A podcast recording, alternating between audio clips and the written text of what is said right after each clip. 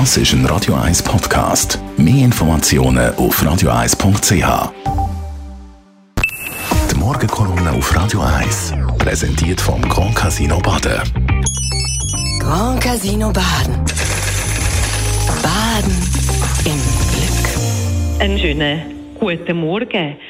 Diese Woche habe ich am Rand von einer Sendung erwähnt, dass es konsequent und sinnvoll wäre, Schulnoten abzuschaffen. Die Reaktionen und Diskussionen nachher sind total spannend gewesen. Mit der Einführung vom Lehrplan 21 haben wir uns ja für Kompetenzorientierung an der Schule entschieden und kompetenzorientiertes Lernen und herkömmliche Noten passen eben nicht so wirklich zusammen. Dann haben wir in der Schule auch erkannt, dass es sinnvoll ist, dass man dort individualisieren, weil Klassen ja sehr heterogen, also vielfältig zusammengesetzt sind und Kinder sehr unterschiedlich sind. Dass also nicht alle zur gleichen Zeit genau das Gleiche brauchen oder machen. Gute Lehrpersonen können das auch sehr erfolgreich einsetzen. Jetzt machen wir aber mit den herkömmlichen Noten eigentlich wieder genau das Gegenteil. Wir machen Prüfungen, wo alle Kinder zur gleichen Zeit genau das Gleiche können und gleich bewertet werden. Das widerspricht sich ein bisschen. Man fragt sich also, wieso hebt die Gesellschaft sich so fest an diesen herkömmlichen Noten fest? Es gibt auch ein Vorurteil, nämlich das sagt, dass es die Menschen gibt, die für Leistung sind und für Fordern und die sind auch für Noten. Und dass es die Menschen gibt, die halt nicht so für Leistung sind und ein bisschen Träumer sind und gegen Noten. Das ist aber ein Vorurteil und eine völlig falsche Annahme vom Ganzen.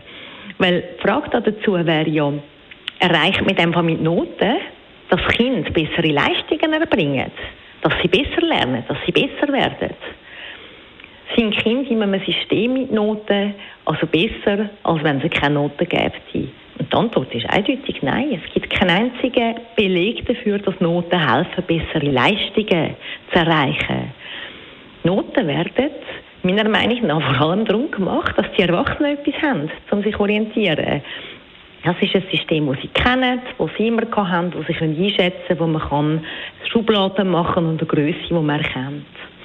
Dabei sind Noten ja keine absolute Größe. Wir alle wissen, dass der Lehrer A nicht genau gleich benotet wie die Lehrerin B. Und dass man in der Schule X nicht die gleichen Notendurchschnitt hat wie in der Schule Y. Es ist also auch ein bisschen eine Scheingenauigkeit und etwas, das nicht mehr ganz der Zeit entspricht.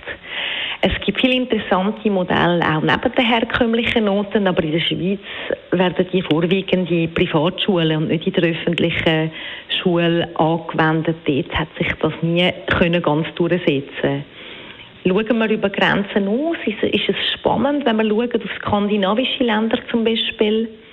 Dort hat man zum Teil erst ab der 8. Klasse oder noch später Schulnoten. Vorher verzichtet man darauf sind die Länder, die in der PISA-Studie am besten abschneiden. Es wird also Zeit, die Notendiskussion sachlich und entspannt zu führen und das im Vordergrund stellen, was wirklich zählt. Das Wohl und die Förderung und der Lernerfolg der Kinder. Morgenkolumne auf Radio 1. Jederzeit zum Nachlesen.